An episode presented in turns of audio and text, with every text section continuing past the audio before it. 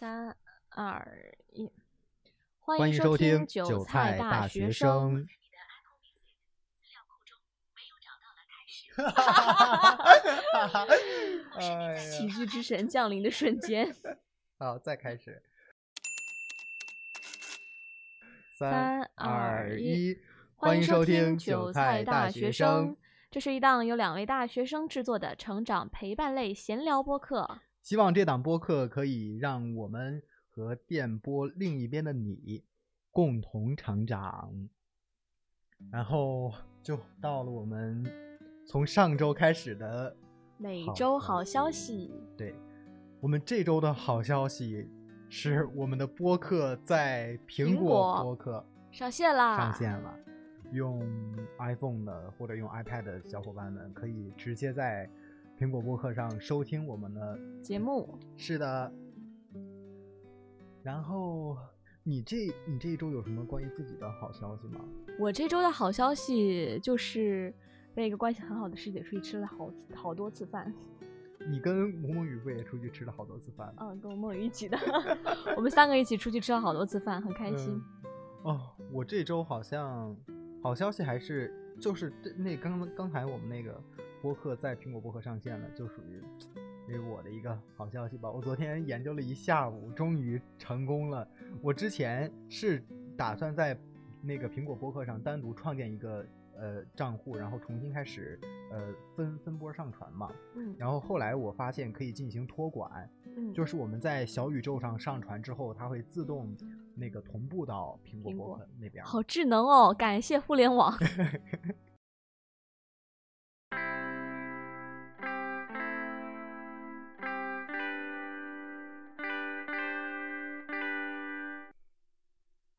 们今天要聊点什么呢？我们今天要聊的就是上岸。上岸。对我前段时间在小红书上看到这样的一段话，他说：“嗯考研成功是上岸，嗯考公成功也是上岸，嗯找到好工作也是上岸。嗯对于我们来说，高考成功和艺考成功，那自然也是上岸。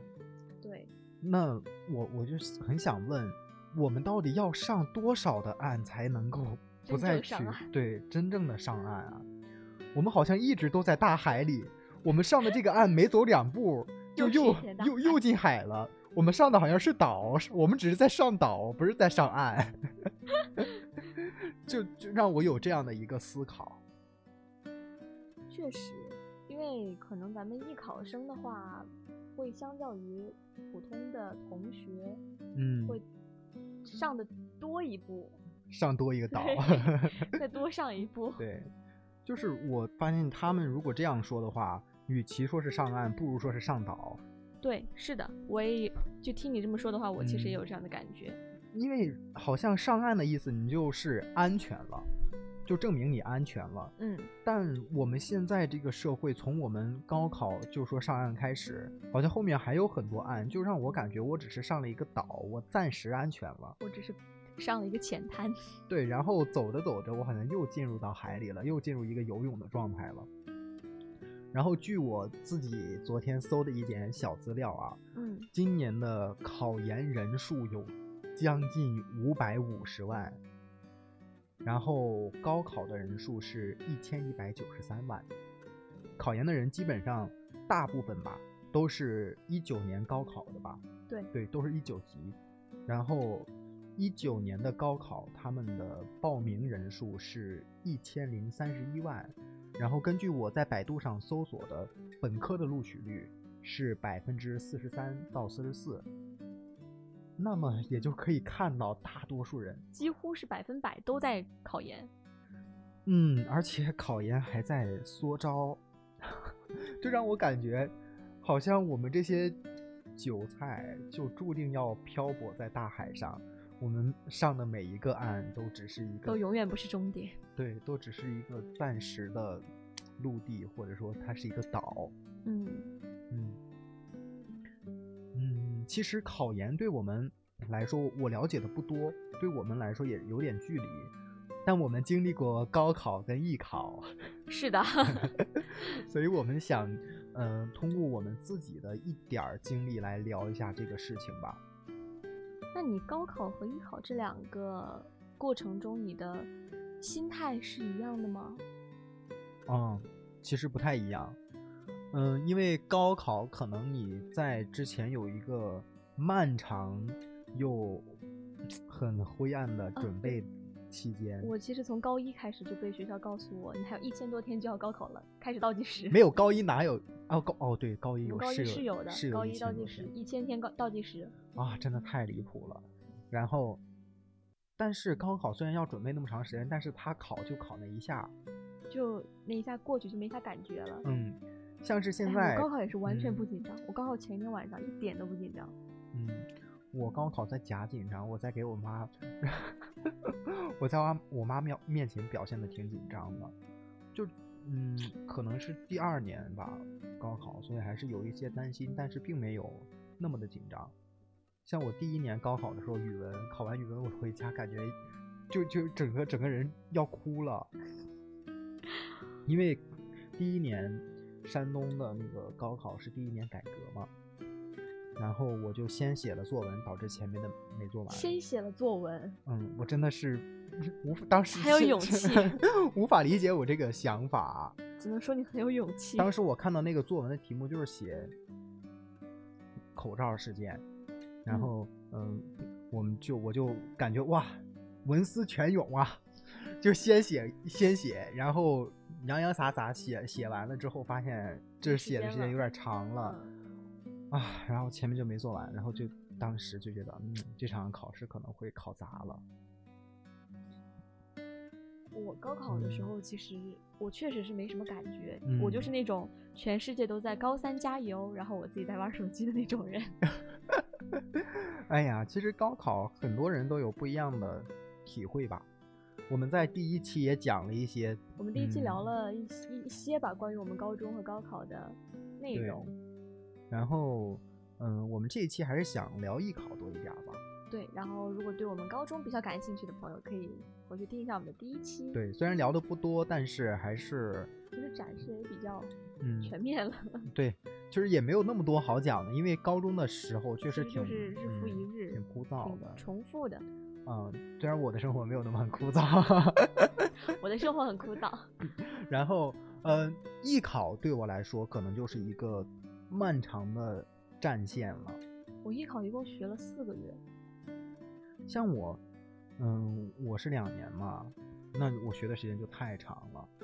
像第一年，我刚开始是在机构里，嗯后来我发现那个机构呃是个黑心机构，然后我就跟他们撕破脸了，然后就出来了，去别的地方学习了。最后是辗转来到我我后来那个艺考老师的那个嗯，那个地方，然后跟他一起上一对二的小课，这样。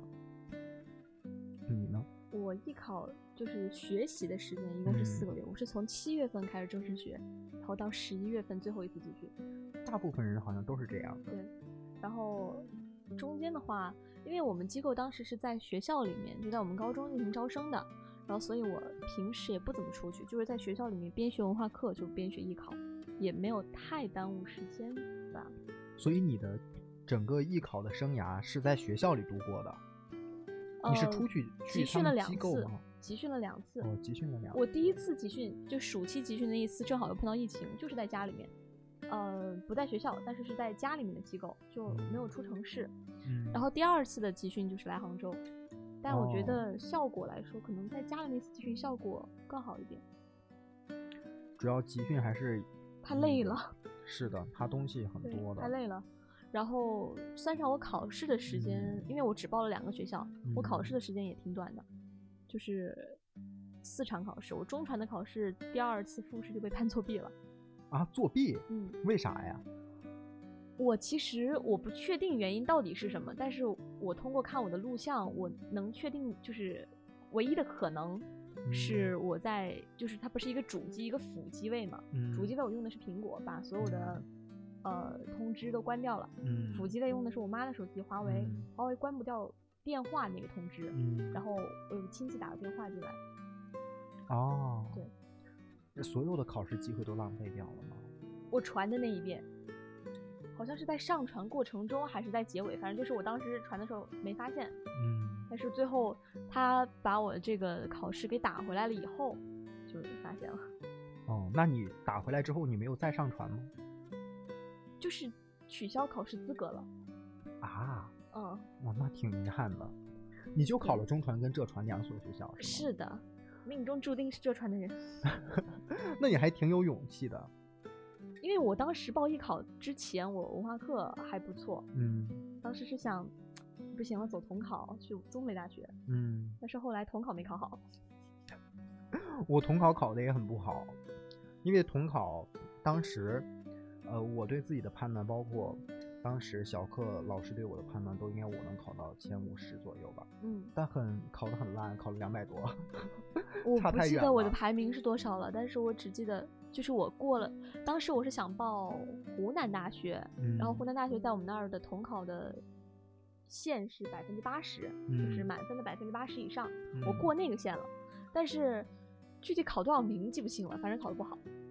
嗯，百分之八十还是挺好，挺好过的也感觉。对，就很好过，但是因为我们艺考很多人，像我们来说，播音专业就比较少，因为我们的从我第二年的高考，也就是二一年开始，播音专业的分数线是跟普通本科的分数线是一样的。我记不清了，我没有太关注过这一块儿，因为我是在高考的嗯时候没有太多精力去关注其他东西，嗯我就只能去关注我自己需要的，我的嗯目的，可能目的性会更强一点。嗯，像我我我因为第一年专业文化课就不是很好，嗯然后我就在关注，因为第一年是呃普通本科线的百分之八十五是播音的本科线，嗯，然后我差四分，哎呀，真的很尴尬呀，命中注定要复读一年。然后，嗯，第二年就还好吧，嗯，在我学习那个专业的过程中，其实上岸对对我来说的这个感触会更多一点儿，嗯因为我一战失败了嘛。对，对于我来说，高考已经二战过了，嗯所以我对上岸的这个欲望和上岸对我的激励来说就更大一点儿。嗯嗯，我记得当时我还是转发了当时浙传那个有一个上岸的一个小牛的一个，当时是牛年好像是，我忘了是二一年还是二零年了，二一年吧。二一年是有一个小牛的紫色的一个一一个小海报，我当时觉得特可爱，然后我就转发了，就是写上面就是写的上岸，然后嗯，在那段时间我就经常鼓励自己吧，在艺考准备阶段，嗯，包括从艺考开始，艺考基本上是从一月份中传的第一场笔试，那算是我艺考的一个起点，嗯然后到浙传的三试，三月十四号，我记得非常清楚。第一年，第二年，第二年只考了两试，没有笔试了，在第二年。第二年哦，对对对对，那也是那那就是最终考试嘛，嗯现场考试是三月十四号到那个结束，中传好像是记得不是一月份，中传初试是十二月十二月底，然后是一月初出的成绩，对，嗯嗯，当时考完浙传之后，我就马上回学校投入这样的一个文化课，对，对我也是，但其实他的考试虽然终止在这儿了，但是他后面的对我的影响是战线拉得很长，就感觉是一场持久战。就是我觉得艺考这个东西它很神奇的是，它跟高考不太一样。高考可能是考完了你就，有的人可能会对对分数，对对嗯成那个答案。嗯，像我连答案都没对，我到现在都不知道我错哪儿了。我也是，我就是等分数就好了。反正我的想法是已成定局，对 就是你再对答案，无非是提前几天去知道你的成绩。对，了解你成绩一个大概区间。，对，而且其实有时候估的也不一定准。嗯 然后，所以我就干脆就不看。但艺考对我的影响是无休无止的，哪怕我知道我这船过了，呃，然后就是在我以后学习文化课的过程中，我会为了这个成绩辗转反侧。对，你会觉得我不能浪费这个合格证。对对对，然后我当时我是考了播本跟配音嘛，然后我考配音的时候我没学过配音，嗯但是我是配音初试的线嗯七十八点零零，我记得很清楚，我是七十八点零零，对我是那条线。啊，然后当时我就觉得，天哪，这不天纵英才？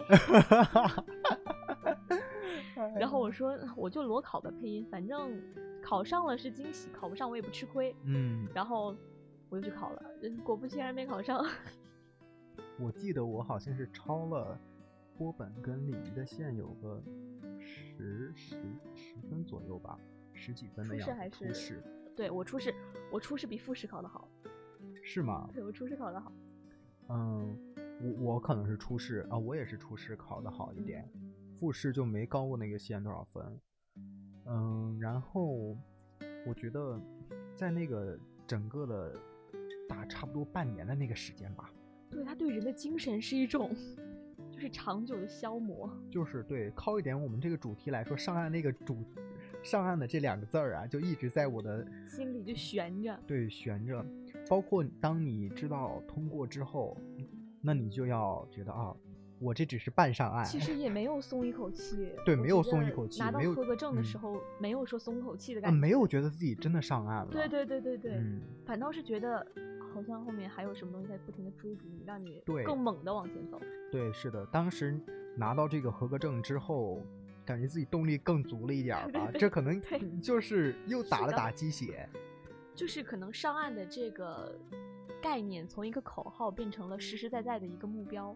对，拿到合格证以后，因为我已经明确的知道，只要我的分数够，这个学校我就一定能上。对，因为这是一件很显而易见的事情了，它的呃不可见性或者说它的不确定性已经基本被排除了。对，因为已经，我记得咱们那年浙传报了九万多人，什么嗯八万九还是九万八，我忘了，忘记了。反正就是挺多人的。嗯，然后最后是取了四百多个，应该就是四百个左右的证吧。对，发了四百个左右的证。那会儿拿到合格证的时候，就是觉得我真了不起。就是基本上可以说是千分之一的概率。但是其实，就是从我们现在这个角度来说，我觉得拿合格证不是一件很了不起的事情。，对，拿合格证就哪怕上了这个学校，也不觉得嗯这是一件很了不起的事情。是因为身份不一样了，所处的阶段不一样了。当我进到这个学校之后，看到了这个学校跟自己想象中的有差距。是的，就在我们刚才进来的时候，进播音楼的时候，我们在楼下看到了那个一九级的师哥师姐们的那个毕业的照片，嗯，我们就觉得哇，这才是浙传这才是 应该有的样子。浙传当时应该有的，因为一九级应该是最后一届疫情前的艺考，呃不受疫情影响的正常艺考了。嗯，真的好帅呀、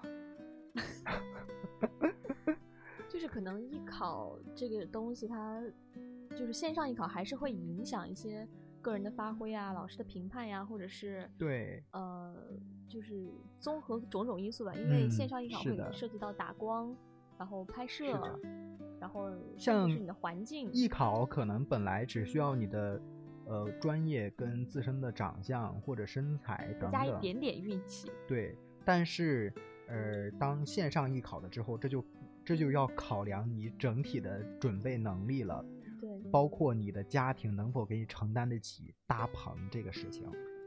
呃，我觉得其实艺考上岸这件事情还挺玄学的。嗯，很玄学。就是我艺考考配音的时候发挥的特别好，就是在场的老师对我频频点头，冲我微笑。我说：“哎，我一个没学过配音的人，要是考上配音了，可怎么办呀？”哎呀，然后我考播本的时候，坐在正中间的那位老师对着我摇头叹气，闭眼皱眉，我完蛋了，白学四个月。哎，然后我当嗯还是播本发的证。嗯，我当时也是波本发的证，我还考了个礼仪。当时考礼仪的时候，已经是我是那个考场最后一个了。当时那个老师已经不想考了，好像就是，好像就是他给我监考的，他好像就是不太想考了。当时啊，我们是，我跟另一位同学是感觉是整个浙传那一天考场的最后两个人，那老师都把我们忘了，我们两个还在外面等呢。那老师说啊，是不是可以走了？然后那灯都关了，就在播音楼的一楼考的，然后就最后也就没考好吧，反正。对我也是发嗯挥的不好，我是准备时间短。但是上岸那个念头一直是围绕我那一年，应该是我二一年的主题。对我也是二一年的主题就是上岸，不断的上岸。高三对你来说是高三，对我来说是高四，是那一年整一年的主题就是上岸。对而且其实对于河南考生来讲，高考的成功，一方面是考上一个好的大学，另一方面是考出河南。你你这在那一期说过一次了我，做到了，嗯，你应该是对这个事情印象很深刻，所以你才会记得这么久。因为就是我的学校其实就是论就论起分数，或者是嗯论起学校的这个算等级吗？就是资质，对对对，这方面，其实，在我们同班同学里面不算好的，嗯但是我们有很多同学，也不是很，对我们很多同学去上了一本，嗯。然后我们班其实体量最大的存在区间是一本，嗯，不是二本，也嗯。不是九八五二幺幺，然后还有同学是去省外上了二幺幺，这种同学肯定是就是不管哪一方面来说都是很嗯。优秀的，但是那些省内的一本同学可能会觉得还不如我这个情况，而且现在的河南省怎么说呢？因为疫情的原因吧，一直封控。嗯，哎呀，对山东也是，口罩影响了很多了。就感觉这个案好像上了，但是没完全上。呃，对于在浙江的同学就还好，就相对来说，浙江它的管理还是比较呃人性化啊。具有人文关怀一点。对，然后我们在这个整个过程中，如何去调节我们这个心理的心对心态啊？你在艺考过程中有那种就是特别焦虑的时候吗？好像没有。你就是一直坚持努力，然后相信你就种三四月的树，十月它肯定会开花，是这样吗？呃，倒也不一定哎，但是确实那种辗转反侧的压力我是没有的。第二年是没有的，第一年会有一点。哦，那可能是你第二年对整个考场啊这方面模式稍微要熟悉一点，嗯，可能会，哦，我到到现在我还有一个很很遗憾的点啊，嗯就是我第一年考的时候，我考南传，嗯，那个老师真的感觉出来非常之喜欢我，就跟你说的那样，但是他比比你那个还要再那个什么一点再点，明显一点。对，再明显要，他就是跟我在聊天，我说 OK，肯定过了啊，最后差零点零六，零点零六啊，是专业课吗？还是合格证？专呃合格证，对，你像零点零六其实差很远了耶，其实怎么说呢？我觉得好像艺考上就是艺考考场上老师的临场反应，不能代表他对你的打分的一个分数。对，很奇怪，真的很奇怪，就是可能老师他只是当下的心情不太好，或者是上一个学生让他觉得有点冗杂，有点沉重，他当时的表情可能比较凝重，他在内心里对你的专业还是认可的。也有可能是他刚吃了一顿觉得很好吃的饭，然后心情还不错，你的专业烂得一塌糊涂，然后依依然可以对你保持微笑。哎呀，真的说不好，说不好，还是说我们怎么调节的吧。你在像河南的高考，应该也是压力很大。我高考倒没有什么辗转嗯反侧，我高中就是整个心态崩掉，没有什么压力很大的时候吧，呃就是那你嗯，我是艺考阶段嗯有、那你在这种压力很大的时候，你是怎么调节的？不调节，不调节，让让痛苦流淌在你的身体，身体里。呃，因为我对高考的文化课成绩的压力，其实因为我是艺考生，我自嗯己对我自己的标准就是没有那么大压力。我压力最大的时候是浙传没出证的时候，哎，我也，就是就是复试考完要出合格证了，那段时间是我压力最大的时候。哎，因为我的浙传的整个艺考之路，其实伴随着一点感情线在里面的，所以对于我来说，这个也是有点儿压力，有点儿担心的，那你可能还要更复杂一点。是更复杂一点。当时答应好了跟人家一起来这个学校呀，最后还是来了，就真的都来了，结果现在跟陌生人一样。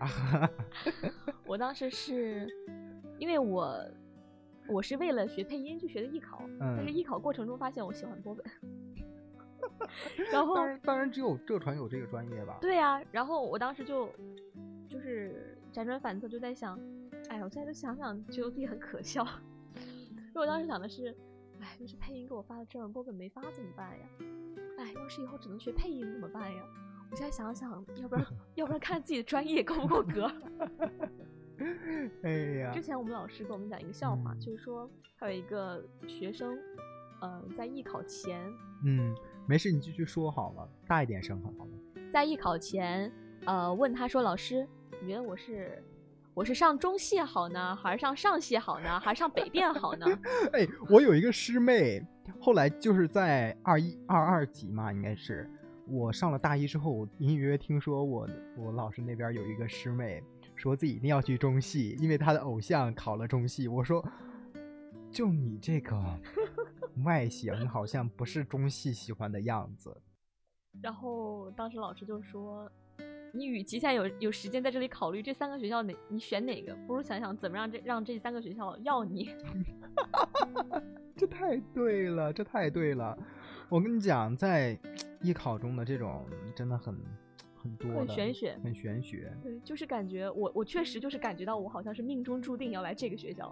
是的，而且呃，在艺考中，好像大家都在处理自己与这个自自己与梦想之间的学校之间的关系吧。对对对，就是那种梦想和现实的矛盾，嗯，可能在艺考的这个过程中会被无限放大。对。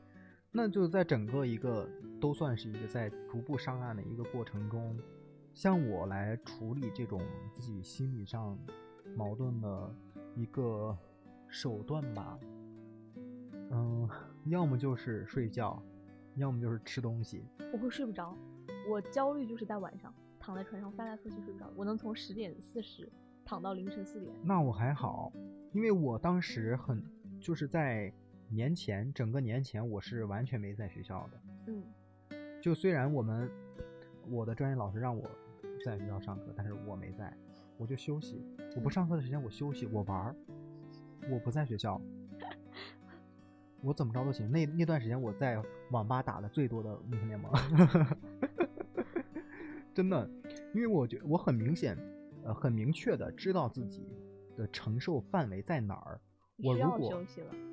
我如果一直在高考跟艺考的双重压力下，我到年后我是绷不住那么多劲儿了，嗯嗯嗯到最后我可能会那个劲儿会松掉，嗯所以我选择在艺考结束之前我都不去学校。嗯自从大概十一月份吧，我从学校离开了，但是在此之前我在学校真的非常努力的学习，就是复读的那一年，因为毕竟也知道自己这是第二年了，不能再浪费时间了。但是从十一月份开始到差不多三月份，嗯这将近五个月的时间吧，嗯。我都没有在学校里。但是你是那种，就是你的专业风格是那种很很有观众缘儿的风格，是观众会很喜欢，你觉得你很亲切。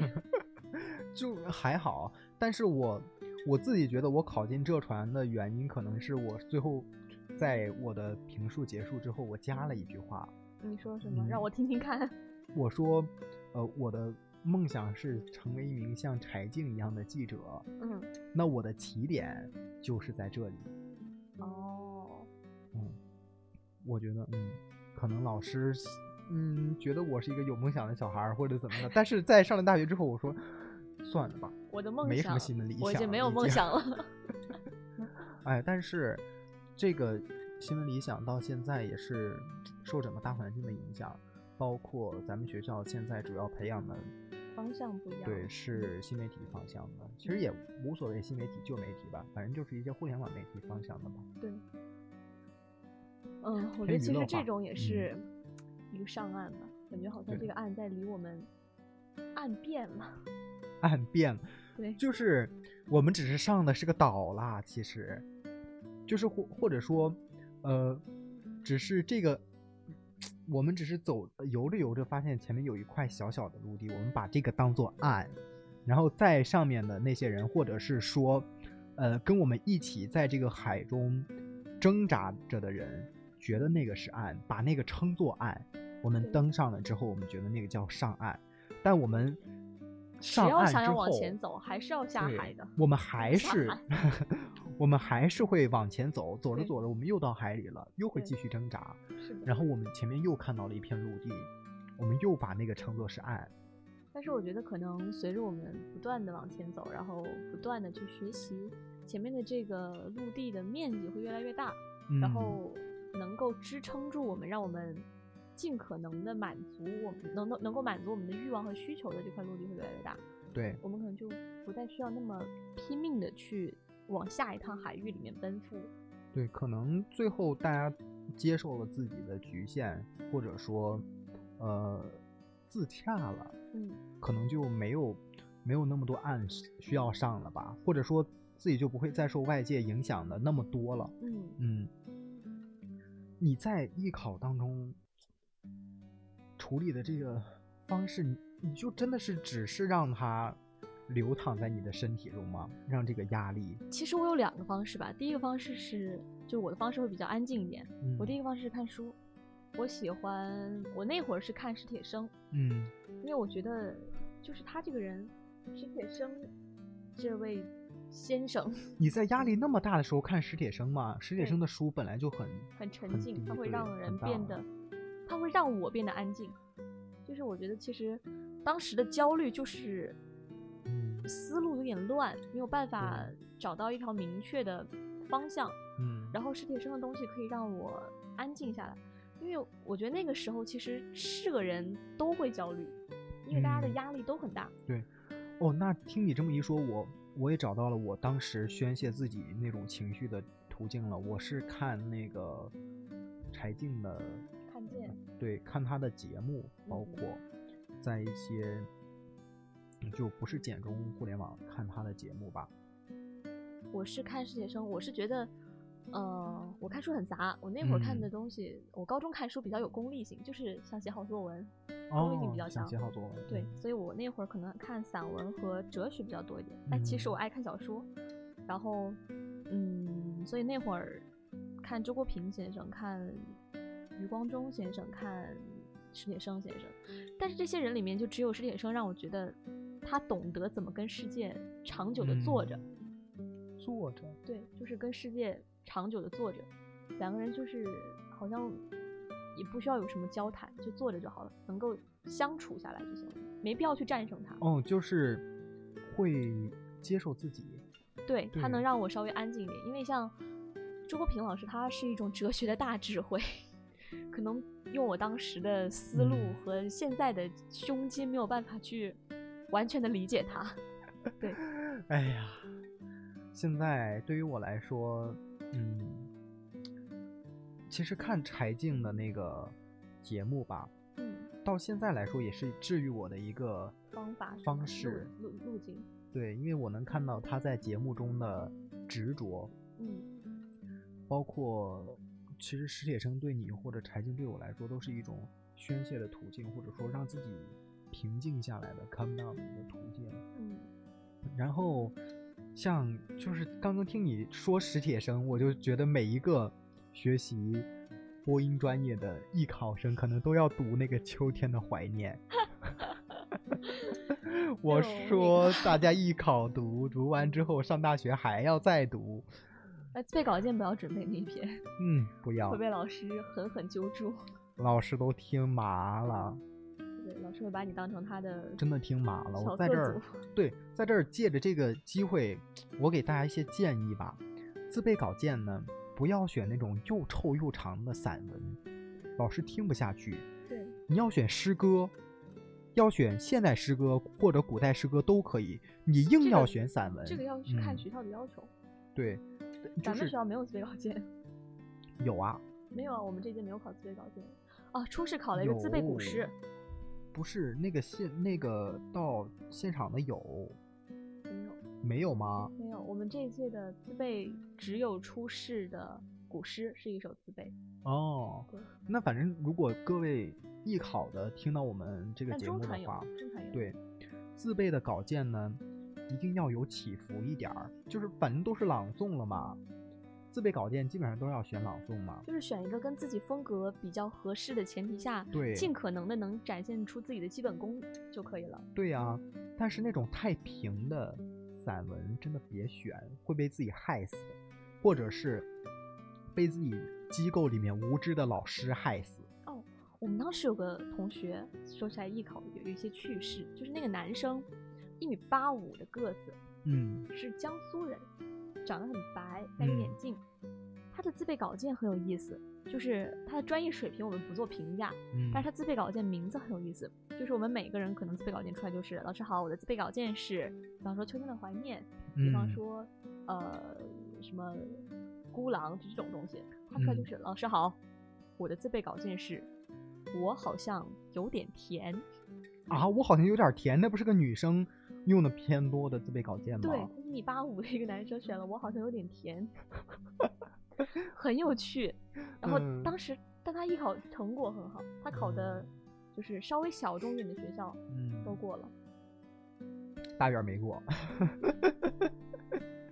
哎呀，这你看，像他说那个呃有点甜那个那篇稿件，像他说出来之后，我就会很明显的识别到是哪一篇。对，大家在选的时候，尽量选这种识别度高的。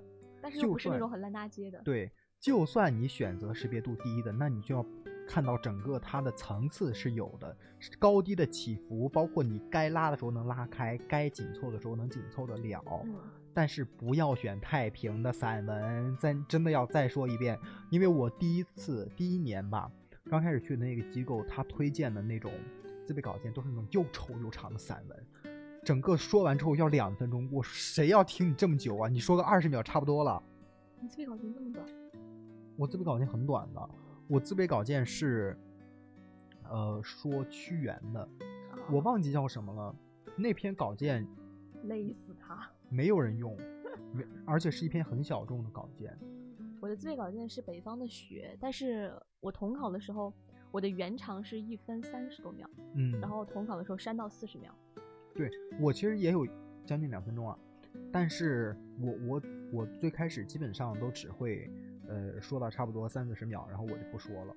嗯，就是基本上在现场考试的话，对，因为如果再说也会被喊停的，啊，也会也差不多了，到三十秒差不多会被喊停了。喊停了。对，如果你不喊停，你就基本上可以停了，因为那是那已经三四十秒，已经算是一节了。就是老师其实已经，哎呀，说真的，我觉得艺考的老师都是人精，对，而且在艺考的时候，真的只要一眼就能嗯看出来你是个什么样的学生。对啊，而且大部分老师都是在相同的呃专业水平里选择一个更好看的人了。像我之前跟我自己的专业老师沟通的时候，他就给我呃说了这么一个判断标准或者怎样的。你说，但是这大家都一样吧？你在相同的专业条件下，肯定是长得更好看，在我们这个专业里面更有优势。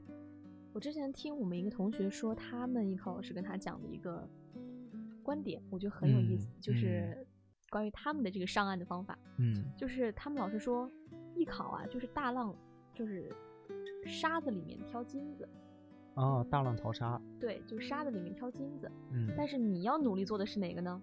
就是总会有那些石头在金子里面被顺带着挑出来，你要做的就是成为那些石头。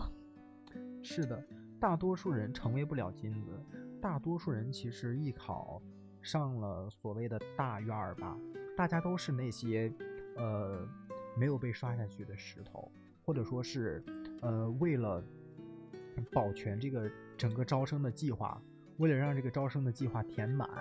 然后你被填了进来，你不是最好的，但你也不是最差的，你是达到了他的的标准，刚刚达到了刚刚它的标准。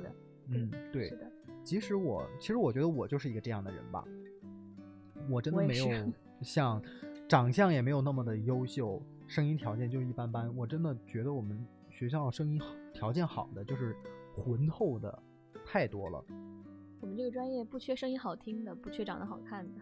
对，但是想想我们这个专业缺的好像就是一些有思想的人。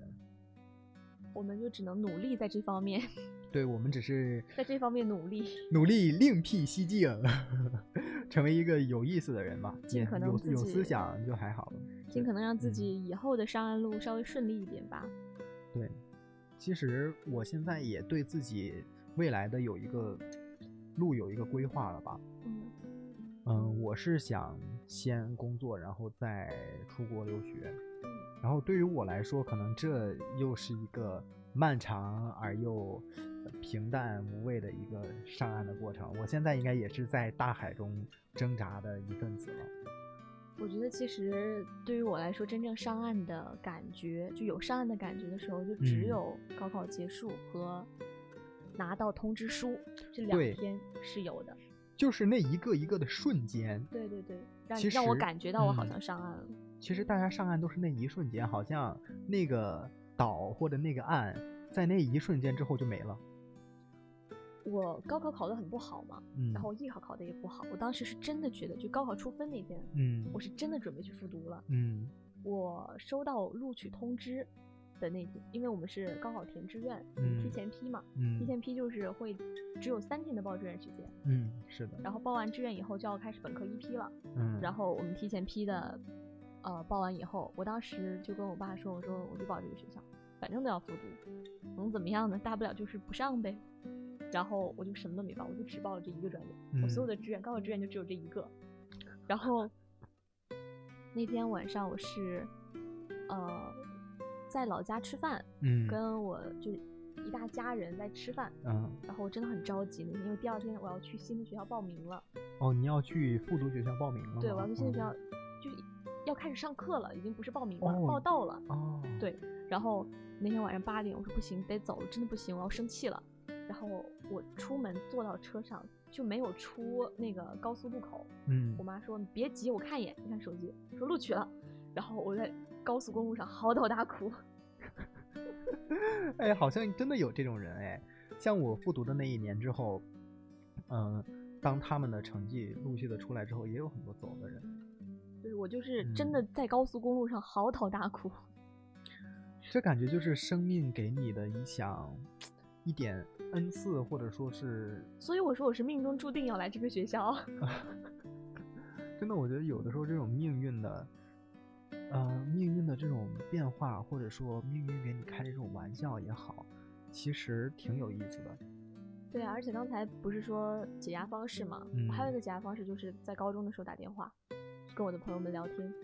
哦，我经常看到，就是高中会有一一片区域嘛，都是电话电话亭，对对对，然后就经常看到有人趁着大课间那种二十分钟、三十分钟的课间就去那边打电话。我就是其中之一。我应该是从高一嗯，第一学期开始，就是十二月份，八年的嗯十二月份开始，到二一年我毕业，一直在打电话，每天只要在学校，我几乎每天都打。妈呀，真厉害！然后那会儿，正好我打电话那个朋友是浙传的，然嗯后那会儿，我那会儿想的是，不能上这个学校了。你说你你那会儿是觉得自己上不了了是吗？不是，我那会儿是觉得，我要是上了这个学校，就要跟他从朋友变成师哥和师妹的关系，就不行不行不哦行。然后那会儿就觉得不能上这个学校，没想到最后还是来嗯了，就哎，这个东西真的说不好，就是玄学。嗯，就是玄学。哎呀，现在想想自己又在海里了，还是有一点唏嘘。当时觉得上了这船之后，考上了大学吧，当时真的很嗯开心，非常开心。对，哎呀，当时也是为了一个感情吧。哎，其实当时的目标不是浙传了，当时的目标是上海师范大学。嗯，然后当时那个那个人他是考了上海师范大学的，呃，他们省的第三名。嗯呃，因为上海师范大学是我们省联考的一个学校嘛。嗯那我说 OK，那我可以不上浙传，不上中传，那就来上海师范大学就好了。嗯嗯、最终目的还是去同一个学校嘛。其实啊恋爱脑，没办法呀，恋爱脑就是这样啊。支持恋爱脑 进医嗯保。然后最后最后还是没有嘛，因为上海师范大学最后我们省只招五个人，然后他们的文化课都高的离谱，最后上海师范大学的最后一名是招到了我们省的二十多，综合分就是类二十多文化课，比较好。对，然后我是九十多，得亏没得亏是那个提前批填了浙传了，所以其实艺考的上岸到最后，决定性因素还是文化课，嗯尤其是对于我们这种文化课要求稍微高一点的专业来嗯说。对，对于播音主持专业来说，刚才我还在路上我们在聊啊，我们真的很拒绝说播音主持，我们是学这个专业的。对，嗯，感觉我跟这个专业的大多数同学有太多不一样的地方了。但是好像我们大学学的这个专业以后，以后去实习啊、找工作呀、或者是自我介绍的时候，无可避免的就会被贴上这种标签也好，或者是嗯，刻板印象也好，对，很 大家都喜欢给别人打 tag，就打标签。我们绕不过去这个点。对，可能你说学土木工程或者是学文学这种专业的话，呃，大家可能就会觉嗯得，嗯，一个专业。但是的，说你是学播音的、学表演的，大家就会觉得，哦，对他都大家都会对你有一种，嗯、马上就感觉会抬起头来的那种感觉啊。但其实 大家都一样了，大家在大学中都没学到什么东西。就是觉得我嗯们好像作为一个大学生来说，可能是因为我们的学校是艺术类院校，可能我们但我们这个学校好像也不算是艺术类院校，我们这是但我们也不算综合类，对，都感觉是一个嗯，传媒中院校间的 中国唯一唯唯一的一所传媒类学院吧。中国有一个传媒大学，有一个传媒学哎，院传媒大。学是综合类大学，啊、那倒是，好像啊、可是我们学校过两年也会变成传媒大学了。希望我们可以赶上 我们应该不可以赶上了，我们的毕业证上应该是不会有了，啊。应该再往后两级或者是怎样的，他们应该会有，他们应该会写浙江传媒大学，因为是在二零二五年嘛。我们二五年毕业呀，对，毕业那年我觉得我们很很难赶上哎，希望学校努力吧。希望我们能这个学校努力，让这个压力给到浙传，对，让这个名号改的早一点。虽然改变的只是一个名号吧，但是给到的是一个信心了。是的，就是可能让我们这个岸上的，让我们下一个上岸的时候更有底气一点。对，让我们在跟别人聊起的时候有多一点信心吧。嗯，嗯，如果我们绕不过去播音生的这样一个标签的话，我们可以尽可能的提升我们的自信。啊，无论如何啦，大家这这些东西都是很难以避免的吧。嗯，任何人身上都有标签儿。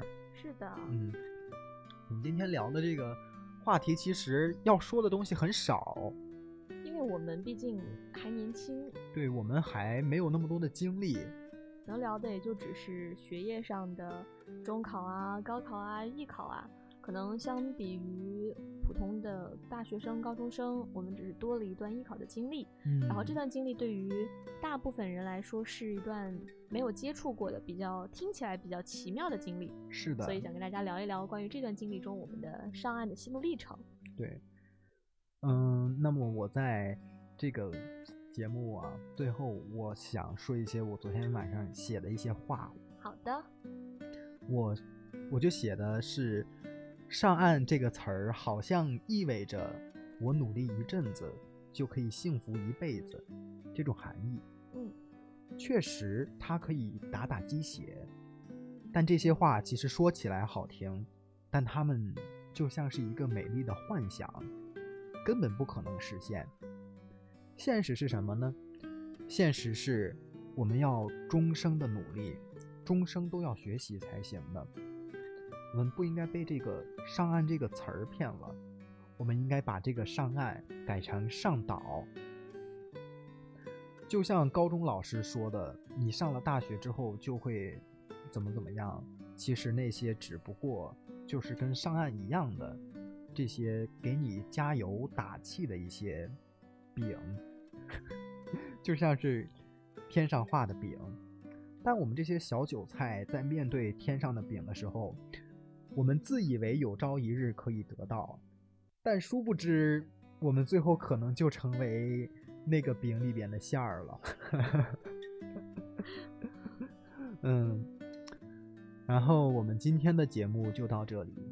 嗯，嗯，呃，如果各位有什么想说的，想聊的对，关于上岸这个话题，或者是对于我们节目的一些建议或者意见，都可以给我们留言或者互动。嗯，如果各位从苹果播客上收听我们的节目，那么就太好了。希望各位能给我们一个五星好评，这样我们如果好评多了，苹果播客会推荐我们，嗯，那我们创作的动力也会更加的充足。对那么希望收听到本期节目的，那么希望本期节目可以给各位听众带来一个相对轻松愉悦的心情。对，然后再补充一点，我们的播客现在可以在小宇宙平台，还有苹果播客，对，还有网易云和 QQ 音乐都可以听。我们未来可能会上线在喜马拉雅或者猫耳 FM，对，还有 Spotify，、嗯所以希望各位可以喜欢我们两个人的节目，然后祝大家生活愉快，拜拜。拜拜。